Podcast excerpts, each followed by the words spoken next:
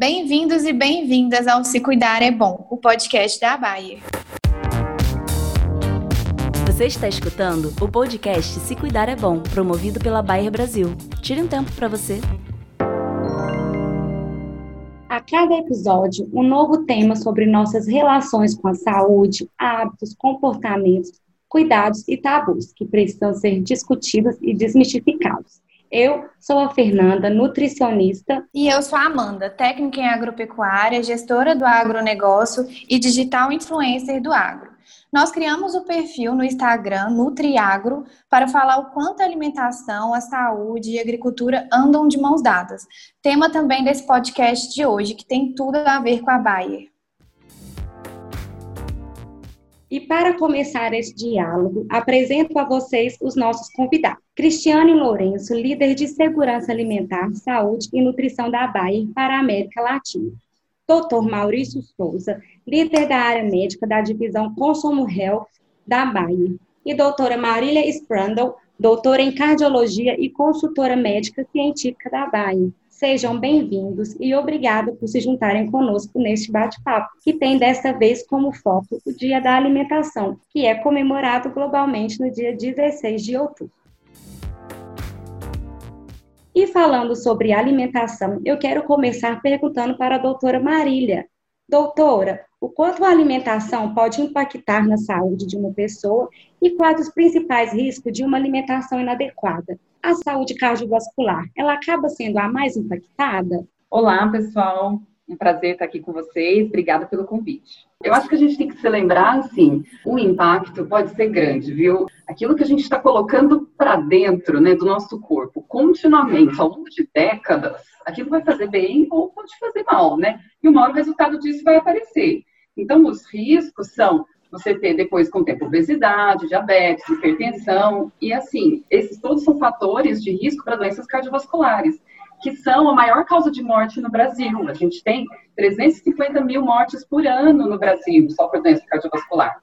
E elas matam duas vezes mais do que o câncer. Então, assim, a saúde cardiovascular, ela é, sim, uma das mais impactadas, porque a gente precisa ter os vasos saudáveis para ir ter um coração saudável, um rim saudável, para evitar uma trombose. Eu vou até aproveitar o gancho, porque na mesma semana do Dia da Alimentação, a gente tem o Dia Mundial da Trombose, no dia 13 de outubro, para trazer essa conscientização para a população. Então, assim, uma pessoa com sobrepeso, é, sedentária, tabagista, ela vai ter maior risco de ter uma trombose na perna, né, entre outras doenças. E a gente sabe que um hábito saudável puxa o outro, né? Então, é, fazer atividade física pode levar uma alimentação melhor, a pessoa tem um sono melhor. E assim, o sobrepeso, por exemplo, é algo que a gente ainda vê ali na balança, você vê no espelho, mas e os vasos, né? Então, se a gente for pensar num, numa placa de gordura, isso leva décadas para ser formado. Pensa, décadas, né? Às vezes começa lá na adolescência. Tem todo um processo oxidativo, inflamatório para formar essas placas, que aí sim pode levar a um infarto, um AVC. E se você tem uma má alimentação, e hoje em dia a gente sabe que a gente vai viver mais, e você quer ter vasos saudáveis quando você tiver 80, 90 anos, então a gente tem sim que se preocupar com o que a gente está colocando para dentro, né? Se o que a gente está ingerindo é algo que nutre ou algo que vai adoecer. Eu tenho até uma história engraçada, Amanda e Fernanda, porque essa semana o meu filho de 8 anos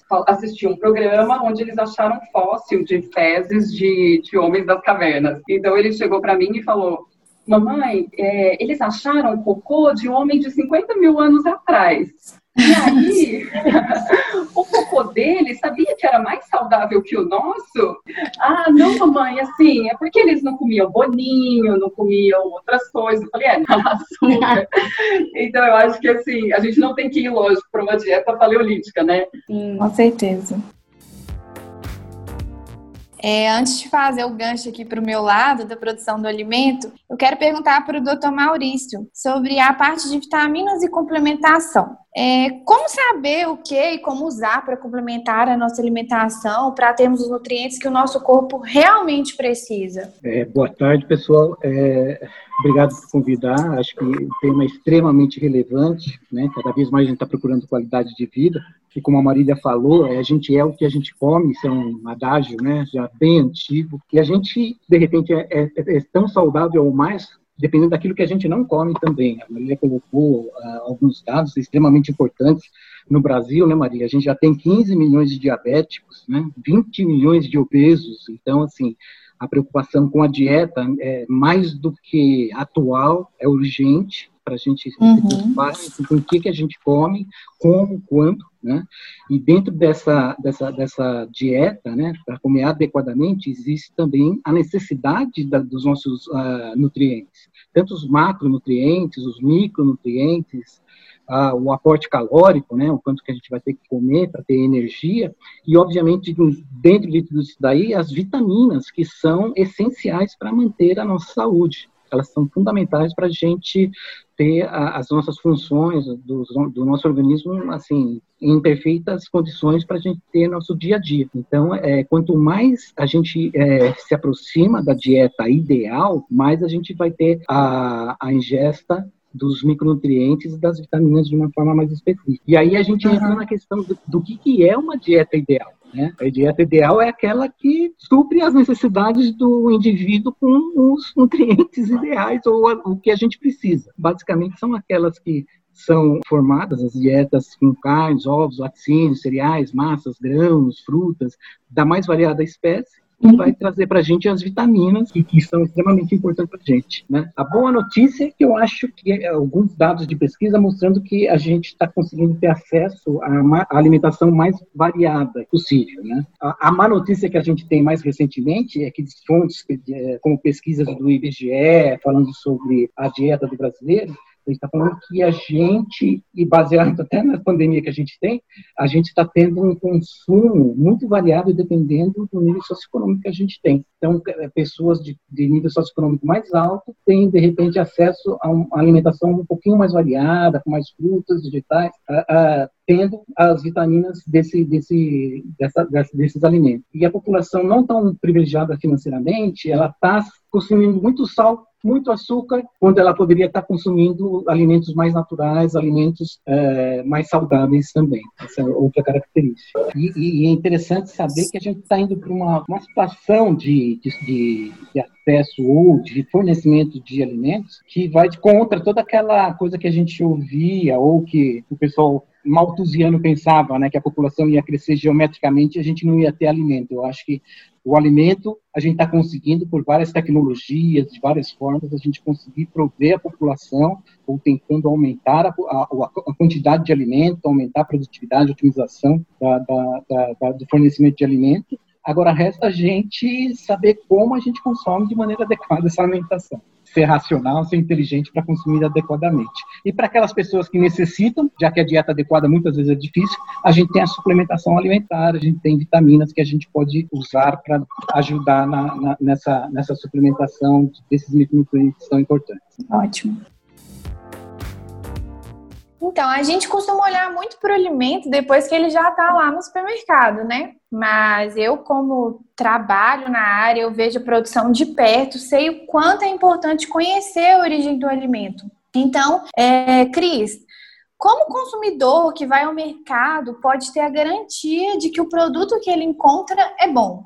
Como funciona a questão da rastreabilidade? Oi, Amanda. Ótima pergunta. Bem, acho que como garantir que o produto é bom, o importante é comprar em locais que investem na garantia da segurança e da qualidade desses alimentos, desde o processamento até o supermercado. Né?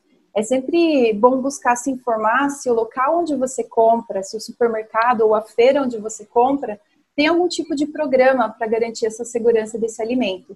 Um grande exemplo que eu sempre gosto de trazer aqui do Brasil, que é um case internacional, de é, garantia de produção de alimentos e segurança é o programa Rama da Associação Brasileira de Supermercados. Neste programa, mais de 50 redes de supermercados no Brasil fazem parte e o programa visa em garantir a segurança dos alimentos através da rastreabilidade. Aí a gente entra na segunda parte da sua pergunta, né, que é o que é a rastreabilidade e como funciona. Então, a rastreabilidade para frutas e vegetais no Brasil é lei, não é só uma questão de é, ser tendência das pessoas querer saber a origem do produto, é legislação para quando a gente fala de frutas e vegetais. É, dentro do programa Rama, por exemplo, através das ferramentas digitais como blockchain, o alimento é monitorado em todas as fases de produção e distribuição.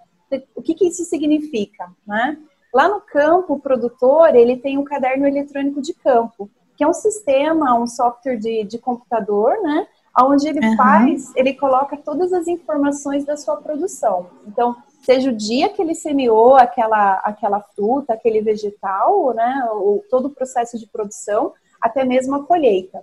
Essas informações que o, produ o produtor foi coletando ao longo de toda a produção, quais os tipos também de, de produtos ou fertilizantes que ele utilizou, tudo isso vai dentro do sistema, né? Essas informações elas são conectadas com uma outra ferramenta que é uma ferramenta utilizada pelos distribuidores, né, os compradores aí que compram esses produtos do produtor para repassar para os supermercados.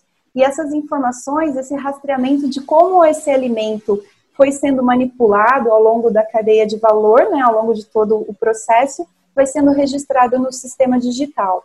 Chegando lá no supermercado, o supermercado consegue saber quando esse produto foi colhido, o que, que, foi utilizado durante a produção, né? E também qual foi o processo. Então, que dia que ele passou pelo distribuidor, se ele foi para a câmera fria, tudo é monitorado. Essa informação toda, chegando no supermercado, ela garante a segurança desse alimento, né? Porque aí o supermercado uhum. consegue monitorar todo tipo de, de tratamento que foi utilizado nesse alimento. Dentro de alguns programas, como o programa Rama, o supermercado ainda coloca é, no, na embalagem um QR Code. Então, a gente, como consumidor, quando vai no supermercado, a gente consegue, inclusive, para vários produtos, várias frutas e vegetais já, rastrear com o nosso celular esse QR Code e saber de onde veio aquela fruta, qual foi a fazenda que produziu, qual o produtor que produziu aquela fruta, aquele vegetal.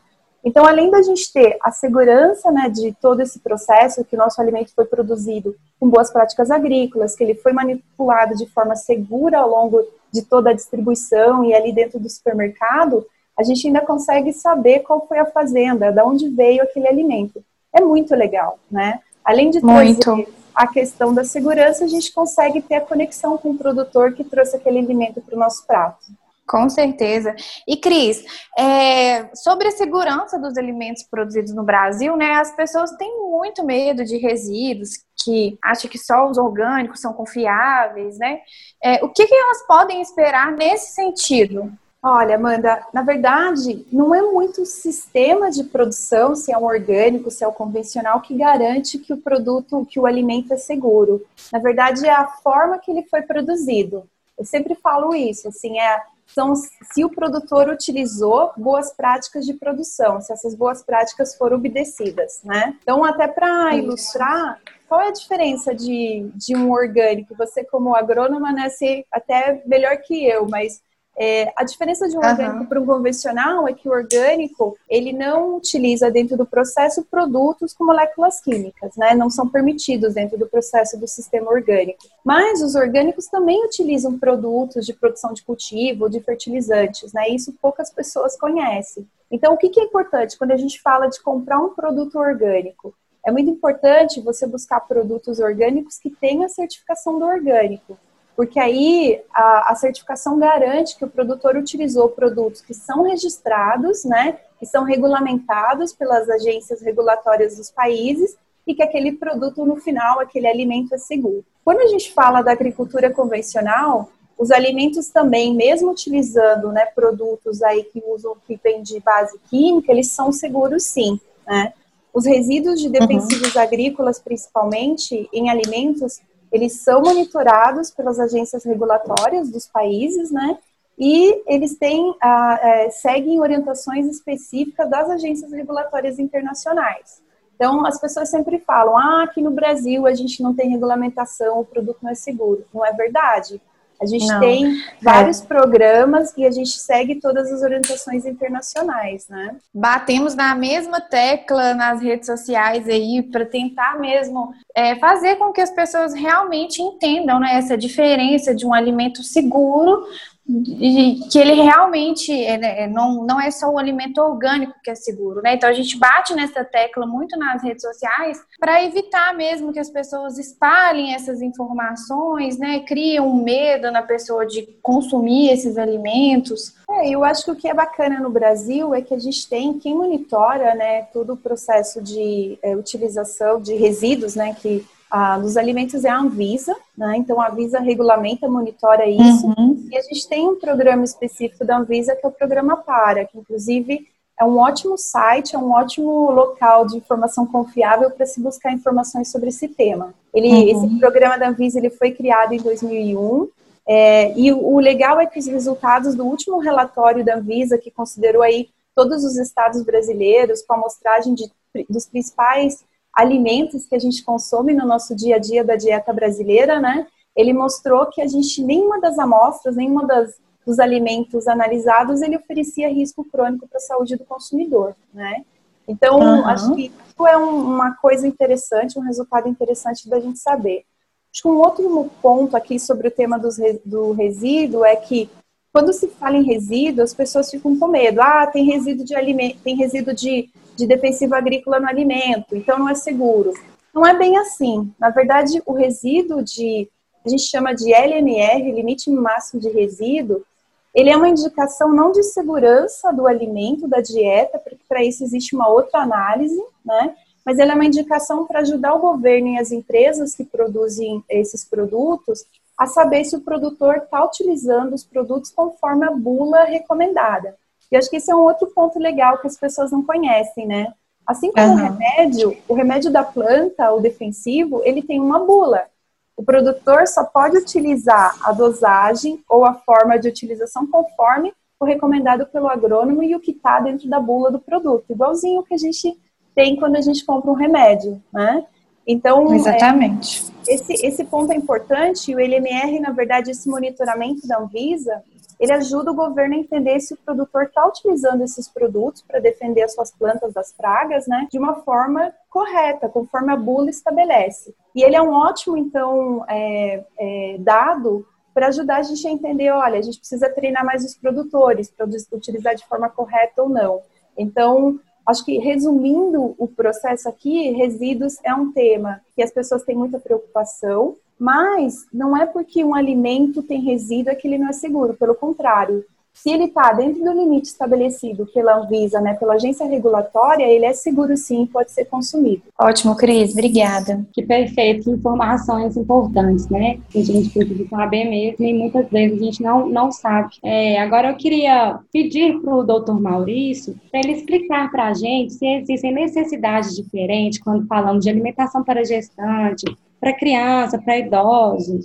Oi, é bem interessante ouvir a Cristiane comentar a respeito da preocupação com a qualidade da, da alimentação né? E a gente, como, como médicos, a gente vendo esse alimento chegando à mesa do consumidor, muitas vezes do paciente, né? E como isso pode beneficiá-lo. E um ponto extremamente importante é como ah, as pessoas têm é, diferentes necessidades com relação à dieta. Então, não adianta a gente falar de uma dieta ideal para todo mundo. Dieta, ela tem que ser ajustada e adaptada dependendo das necessidades das pessoas. Isso tem variação, como a Maria falou, da idade, a gente está envelhecendo e, e, e alcançando e, e, faixas etárias cada vez mais altas, então existe uma variação da dieta aí, que é diferente da dieta do bebê, que é diferente da dieta do adolescente em fase de crescimento, ou então da, da mulher que está pensando em engravidar, ou que está grávida também. Então existem diferenças importantes, não pensando em doença ainda, pensando só nas condições normais da vida do, do ser humano a cada fase da vida ou a cada situação da vida da pessoa, eventualmente a dieta vai requisitar formas para é, um pouquinho mais específica de algum alimento, algum nutriente que, que vai é, ser mais importante. Né? Em especial, por exemplo, a gente pode pegar okay, o exemplo das mulheres gestantes ou que estão tentando engravidar, que é, é, sabido que a gente tem, baseado nas pesquisas já de décadas, em que essas mulheres elas necessitam é, ter um suplemento, ter uma, uma quantidade maior de ácido fólico, vitamina B9.